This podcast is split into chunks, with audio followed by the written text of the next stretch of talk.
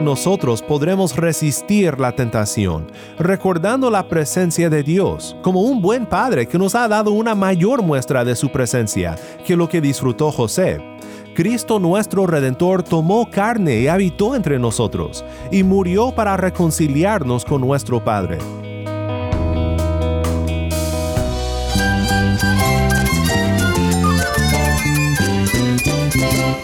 Cristo es la esperanza. Cristo es mi Señor y mi Salvador. Cristo ha transformado mi vida. Cristo es la viña. Separado de Él, nada puedes hacer. Cristo es el camino, la verdad y la vida. Jesús es mi todo. El único descanso, la única paz verdadera es con Jesucristo. Estás escuchando a El Faro de Redención, Cristo desde toda la Biblia para toda Cuba y para todo el mundo.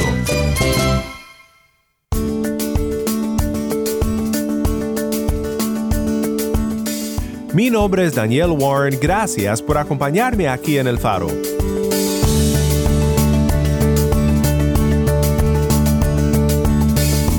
Continuamos en nuestra serie en Génesis titulada El Evangelio según José. Hoy estaremos considerando una historia que muchas veces suele ser vista como un cuento de moralejas. Si eres fiel, Dios te bendice, y también mantén tu pureza. Obviamente podemos aprender de los ejemplos morales del Antiguo Testamento, pero ¿será este el punto de la historia de Génesis 39? Si tienes una Biblia, busca el pasaje ahora y quédate conmigo.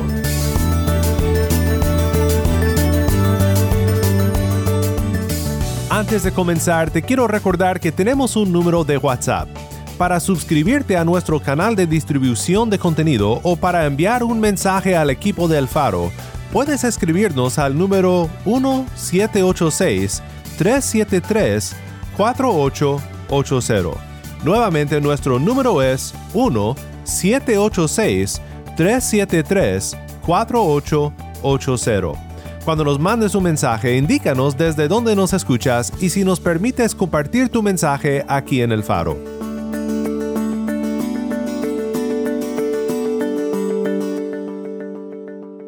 El faro de redención comienza ahora con Johnny y Nelson. Esto es Alégrate en el Señor. Ese es el año en que vea grandes cosas. Declaro en el nombre de Jesús. Amén tierra no temas, alegrate, se tenga el Señor. Oh, oh, yeah, oh, oh. Tierra no temas, alegrate, que se tenga el Señor.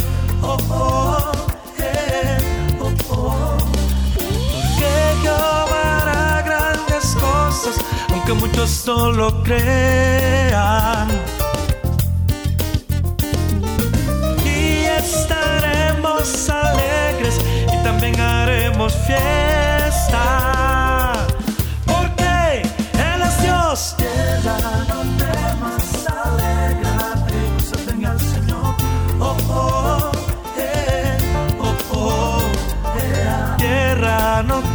Temas, alégrate, se tenga el Señor. Oh, oh, eh, oh, oh. aunque muchos no lo crean. Y estaremos alegres y también haremos fiesta.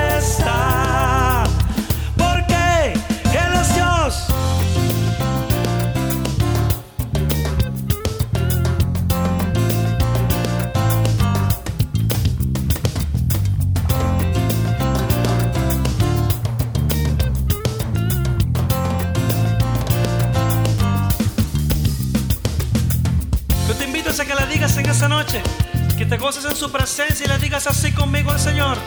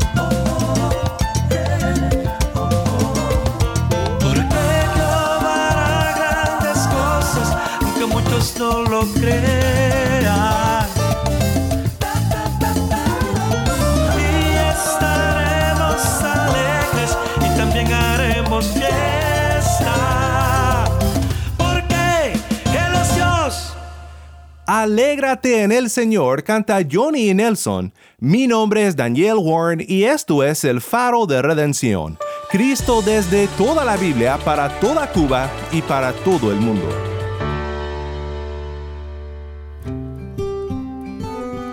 Dice Arken Hughes, tenemos que cerrar nuestros ojos para no ver huellas fuertes de Jesús en la vida de José, porque también Jesús fue vendido y entregado por hombres pecadores con quienes vivía. También cuando sufría agonías indecibles los perdonó, tal como nos perdona nuestros pecados hoy. Y hoy llama a su pueblo hermanos y hermanas y coherederos, semejante a como José lo hizo con los suyos. José fue un hombre monumental que vivió miles de años antes de Jesús, pero que fue muy similar a él.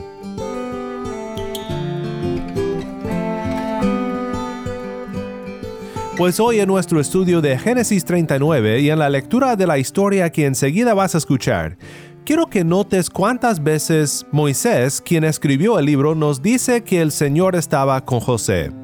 Este es el tema principal de esta historia de Génesis 39. El Señor estaba con él. Y esto tiene mucho que ver en cómo aplicaremos esta historia a nuestra vida de una manera que realmente entienda el punto de lo que el Señor quiere mostrarnos aquí en su palabra. Tai nos acompaña con la lectura desde La Habana, Cuba. Cuando José fue llevado a Egipto, Potifar, un oficial egipcio de Faraón, capitán de la guardia, lo compró a los ismaelitas que lo habían llevado allá. Pero el Señor estaba con José, que llegó a ser un hombre próspero y vivía en la casa de su amo al egipcio.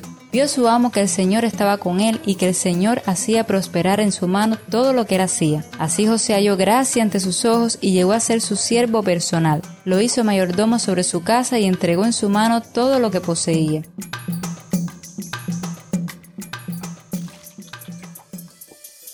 Y sucedió que desde el tiempo que lo hizo mayordomo sobre su casa y sobre todo lo que poseía, el Señor bendijo la casa del egipcio por causa de José. La bendición del Señor estaba sobre todo lo que poseía en la casa y en el campo. Así que todo lo que poseía lo dejó en manos de José, y con él allí no se preocupaba de nada, excepto del pan que comía. Y era José de gallarda figura y de hermoso parecer.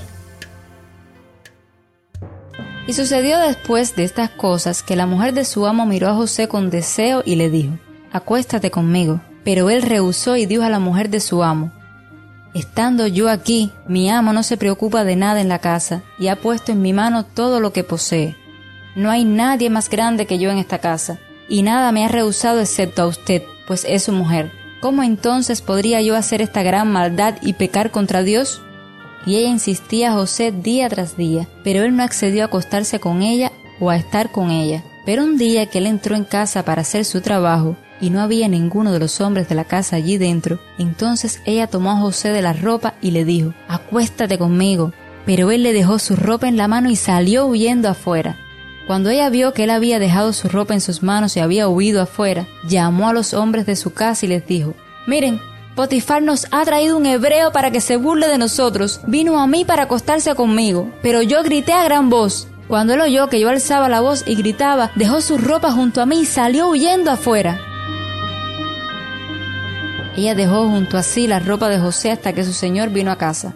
Entonces ella le habló con estas palabras. Vino a mí el esclavo hebreo que nos trajiste para burlarse de mí, y cuando levanté la voz y grité, él dejó su ropa junto a mí y huyó afuera. Cuando su señor escuchó las palabras que su mujer le dijo, esto es lo que tu esclavo me hizo, se encendió su ira.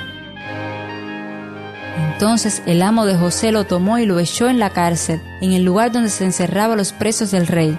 Allí permaneció en la cárcel. Pero el Señor estaba con José, extendió su misericordia y le concedió gracia ante los ojos del jefe de la cárcel. El jefe de la cárcel confió en mano de José a todos los presos que estaban en la cárcel, y de todo lo que allí se hacía él era responsable. El jefe de la cárcel no supervisaba nada que estuviera bajo la responsabilidad de José, porque el Señor estaba con él y todo lo que él emprendía, el Señor lo hacía prosperar. Gracias, Tai. Nuevamente, esto fue Génesis 39. Tenemos que recordar que lo que estamos leyendo es una historia, un recuento de hechos verídicos, pero es una historia. Creo que muchas veces llegamos a una historia bíblica y lo primero que queremos hacer es exprimirla para sacarle puntos doctrinales y menospreciamos el hecho de que Dios nos habla de diversas maneras en su palabra. Tenemos las epístolas de Pablo tan llenas de argumentos teológicos y doctrinales y tenemos historias como esta. Y este capítulo y toda la historia de José son una buena historia. Nunca leas las historias del Antiguo Testamento solo para exprimirles el juguito doctrinal o moral. Léelas con apreciación de su género literario, asombro de su autor divino, y con consideración a cómo esta historia que lees contribuye a la gran historia de la redención en Cristo pues en el estudio anterior dejamos a José vendido a las manos de los madianitas, después de haber provocado la ira de sus hermanos al contarles sobre sus sueños que indicaban que llegaría a tener un puesto elevado por sobre ellos. De por sí no querían a José, bueno, más bien lo odiaban, y esto fue como echarle gasolina al fuego.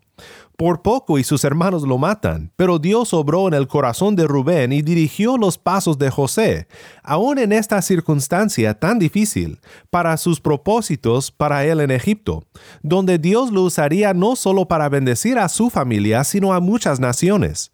En esto la historia de José toma un paso hacia el cumplimiento final de la promesa hecha a Abraham en Génesis 22, 18, que dice, en tu simiente serán bendecidas todas las naciones de la tierra. Ahora encontramos a José en la casa de Potifar, un hombre poderoso en la tierra de Egipto. Cuando José fue llevado a Egipto, Potifar, un oficial egipcio de Faraón, capitán de la guardia, lo compró a los ismaelitas que lo habían llevado allá. Pero el Señor estaba con José, que llegó a ser un hombre próspero y vivía en la casa de su amo el egipcio. Vio su amo que el Señor estaba con él y que el Señor hacía prosperar en su mano todo lo que él hacía. Te mencioné que debes de prestar atención a todas las veces que leemos en este pasaje que el Señor estaba con José. Este es realmente el punto de este capítulo. Es el tema principal. ¿Cuántas veces en la historia del Antiguo Testamento no vemos que Dios obra por detrás de las escenas? Recuerda que fue en Dotan que los hermanos de José lo arrojaron al foso, y parece que Dios no se encuentra ni cerca ni preocupado por él. Pero claramente Dios obra por detrás de las escenas para proteger a aquel a quien ha designado para ser príncipe sobre su pueblo. Van Gemere nos recuerda que también fue en Dotan que Dios abrió los ojos del siervo de Eliseo para ver el ejército espiritual que rodeaba al profeta, protegiéndolo en 2 de Reyes 6. Dios siempre está con su pueblo. Mencionamos en el estudio anterior que vemos progreso y madurez en el carácter de José en estos capítulos, y creo que aquí en Génesis 39 tenemos un buen ejemplo de eso. Es un fiel siervo aún como esclavo de Potifar y en ningún momento se revela su creciente carácter fiel más que cuando es tentado por la esposa de Potifar. Fue una tentación continua, según la historia. Ella quería seducir a este joven de quizás 17 o 18 años. Ya puedes imaginar lo fuerte que era esta tentación para José. Y podría haberse justificado. No sería nada fuera de lo común en la cultura decadente de Egipto que una ama usara a su esclavo de tal forma. Era un joven, preso, y cómo podrían culparle de haber cedido al poder de la esposa de su amo Potifar. Pero el discurso de José revela que no solo está el Señor con él, sino que José estaba consciente del hecho y dispuesto a vivir su vida a la luz de esta realidad. José dice, versículo 8, Estando yo aquí, mi amo no se preocupa de nada en la casa, y ha puesto en mi mano todo lo que posee. No hay nadie más grande que yo en esta casa, y nada me ha rehusado excepto a usted, pues es su mujer ¿cómo entonces podría yo hacer esta gran maldad y pecar contra Dios? Cuando la mujer finalmente asalta al joven, pues José huye. Tal vez Pablo tuvo esta historia en mente cuando le escribió al joven pastor Timoteo, Huye pues de las pasiones juveniles y sigue la justicia, la fe, el amor y la paz con los que invocan al Señor con un corazón puro. Segunda de Timoteo 2:22. La esposa de Potifar toma su venganza, y aunque todo parecía estar yéndole bien para José, otra vez cae bajo el asalto de los malhechores que desean su mal. Aquí vemos a un justo, a un inocente, castigado sin culpa, sufriendo sin causa. Fue Juan Calvino quien observó esto sobre los sucesos del capítulo 37, pero también aplican aquí. Dice Calvino, así resulta que la promesa de Dios, que le había exaltado a honor, casi lo sumerge en la tumba. Nosotros también, quienes hemos recibido la gratuita adopción de Dios en medio de muchos dolores, experimentamos lo mismo, porque desde el tiempo en que Cristo nos une a su rebaño, Dios nos permite ser abatidos de varias maneras, tal que parecemos estar más cerca del infierno que del cielo. Entonces que el ejemplo de José se fije en nuestras mentes, para que no nos preocupemos cuando muchas cruces brotan para nosotros de la raíz del favor de Dios. En José fue prefigurado lo que después fue exhibido más claramente en Cristo, la cabeza de la iglesia, para que cada miembro pueda imitar su ejemplo. Tal vez en ningún otro lugar vemos más claramente esto respecto a Cristo que en el Antiguo Testamento, en Isaías 53. Dice el profeta en el versículo 10, pero quiso el Señor quebrantarlo, sometiéndolo a padecimiento. Cuando Él se entregue a sí mismo como ofrenda de expiación, verá a su descendencia, prolongará sus días, y la voluntad del Señor en su mano prosperará. Recuerda nuestra historia. Vio su amo que el Señor estaba con él, y que el Señor hacía prosperar en su mano todo lo que él hacía. José prefigura el mayor príncipe de su pueblo, fiel en la casa de su padre, en la mano del cual la voluntad del Señor prospera para redención. Así vemos una vez más en los contornos de la historia a nuestro Cristo. Pero también este tema de que el Señor estaba con José fue debido a eso que pudo prosperar en la casa de Potifar y resistir la tentación así también nosotros podremos resistir la tentación, recordando la presencia de Dios como un buen Padre que nos ha dado una mayor muestra de su presencia que lo que disfrutó José. Cristo nuestro Redentor tomó carne y habitó entre nosotros, y murió para reconciliarnos con nuestro Padre tenemos libre acceso a la presencia de Dios por medio de Él. Podemos correr al trono de su gracia por lo que Él ha hecho por nosotros. Sidney Greidanus observa el desarrollo de este tema en la palabra de Dios, diciendo, El Señor está con José en su exaltación y su humillación en Egipto. Después el Señor está con Israel cuando primero prosperan en Egipto, en Gosén y luego sufren esclavitud. Aún después el Señor está con Israel cuando prosperan en Canaán bajo el rey David y luego cuando sufren esclavitud en el exilio en Babilonia. Isaías 41.10 y 43.2. En los días del Nuevo Testamento el Señor está con Jesús cuando un ángel del Señor advierte a José a que escape con María y Jesús de la ira de Herodes a Egipto. Mateo 2, 13 al 15.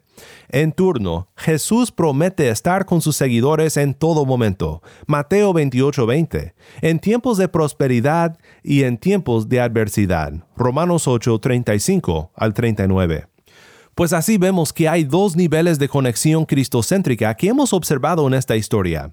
Dios hace prosperar su voluntad en la mano de su siervo, en medio de su sufrimiento y en conexión con su fidelidad, tal como la fidelidad de Cristo a la voluntad del Padre resulta en bendición y redención para nosotros. Y la presencia de Dios con José ha culminado en Cristo. Ahora nosotros, por fe en Cristo, sabemos que el Señor siempre estará con nosotros en todo momento. Esto nos llena de fuerzas para ser fieles a su mandamiento, huyendo del pecado y honrándole con nuestras vidas. Quiero terminar con las palabras alentadoras de Ian Duguid, que reflexionan sobre aquel momento en la cruz del Calvario cuando Cristo clamó, Padre, Padre, ¿por qué me has abandonado? Esto es nuestro más grande temor, pero debido a la obra de Cristo, nunca tenemos que sufrir tal abandono. El Señor siempre estará con nosotros. Dice Duguid, en aquel terrible momento el Padre no estaba con Jesús, para que pudiera estar con nosotros por siempre. Jesús estaba llevando nuestra maldición allí. De tal manera fue pagada completamente la pena por todas las veces que nos hemos unido a Judá en el pecado, como en Génesis 38 en vez de estar del lado del fiel José. En su lugar ahora hemos sido acreditados con su perfecta justicia. Por sus heridas somos sanados. Por su justicia nuestra suciedad es tratada completamente y finalmente para que la sonrisa del Señor esté siempre sobre nosotros, por lo que Él hizo. Dugui continúa y dice, esta verdad nos da seguridad y esperanza cuando enfrentamos las horas más oscuras del plan de Dios para nuestras vidas. Probablemente tendremos que sufrir en esta vida, y cuando lo hacemos, seremos tentados a creer que esto significa que Dios está enojado con nosotros o que Dios nos ha abandonado.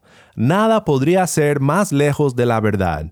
Dios ha derramado todo su enojo en contra de nuestros pecados sobre Jesús, lo cual significa que nuestros sufrimientos presentes tienen un propósito redentor, enseñándonos a morir al pecado y llevando a otros a ver y a conocer al Dios que hemos conocido en Cristo Jesús.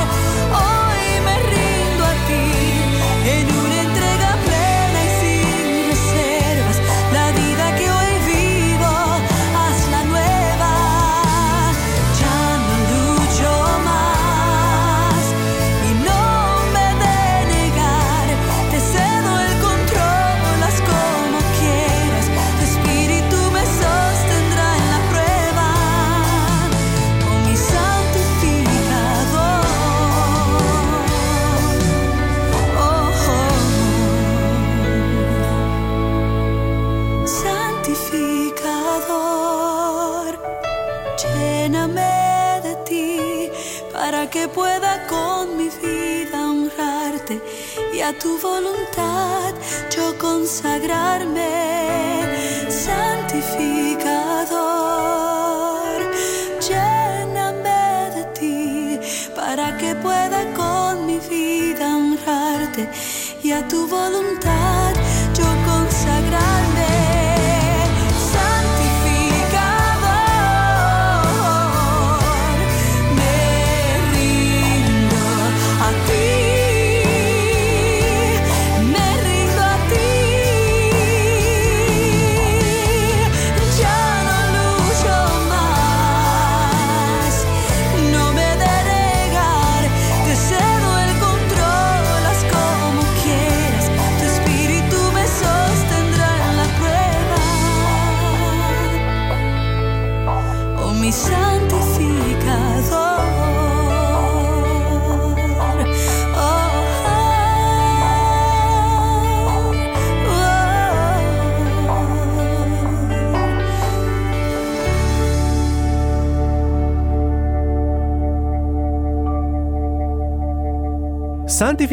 Canta Amy Arbelo, mi nombre es Daniel Warren y esto es El Faro de Redención.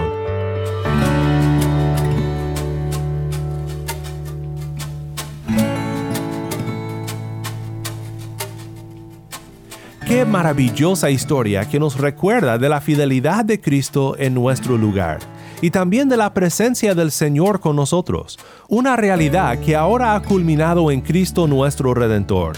Mi oración para ti es que siempre recuerdes su presencia contigo en los momentos más oscuros de tu vida y que siempre vivamos la vida a la luz de la reconciliación que Cristo ha logrado por nosotros con nuestro Padre, quien siempre está presente con nosotros, sus hijos.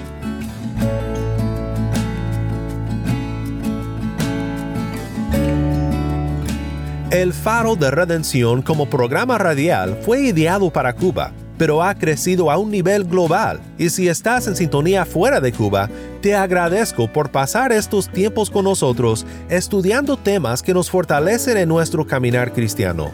Para más información sobre este ministerio y sobre cómo tú puedes formar parte de nuestra misión, visita nuestra página web elfaroderedención.org. Nuevamente nuestra página web no olvides que también nos puedes seguir en las redes sociales, en Facebook, Instagram y Twitter. Solo busca El Faro de Redención. Allí encontrarás más contenido durante la semana para animarte en tu fe y para mantenerte informado sobre el ministerio de El Faro.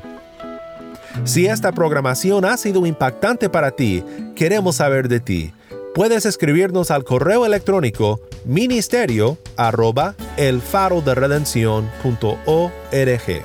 Nuevamente nuestro correo electrónico ministerio arroba elfaroderedención.org. O mándanos un mensaje de voz a nuestro número de WhatsApp y cuando nos lo mandes indícanos si podemos incluir tu mensaje en un futuro programa. Nuestro número de WhatsApp es 1 786 373-4880. Nuevamente nuestro número de WhatsApp 1-786-373-4880. Mi nombre es Daniel Warren. Te invito a que me acompañes mañana en esta serie, El Evangelio según José. La luz de Cristo desde toda la Biblia para toda Cuba y para todo el mundo aquí en el faro de redención.